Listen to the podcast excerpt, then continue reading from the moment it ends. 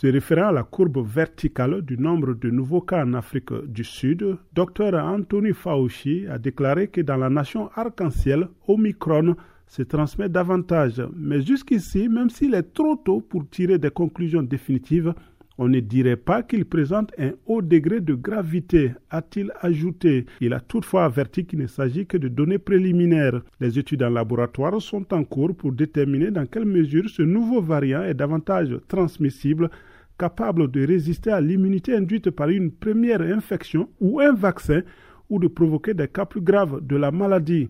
Je pense qu'il y a un réel risque que nous voyions une baisse d'efficacité des vaccins, a de son côté déclaré Stephen Hodge, le président de Moderna, cette firme, comme d'autres entreprises pharmaceutiques dont Pfizer, dit avoir commencé les travaux pour adapter leurs vaccins si nécessaire. Omicron est désormais confirmé dans au moins 15 États américains, une quarantaine de pays dans le monde.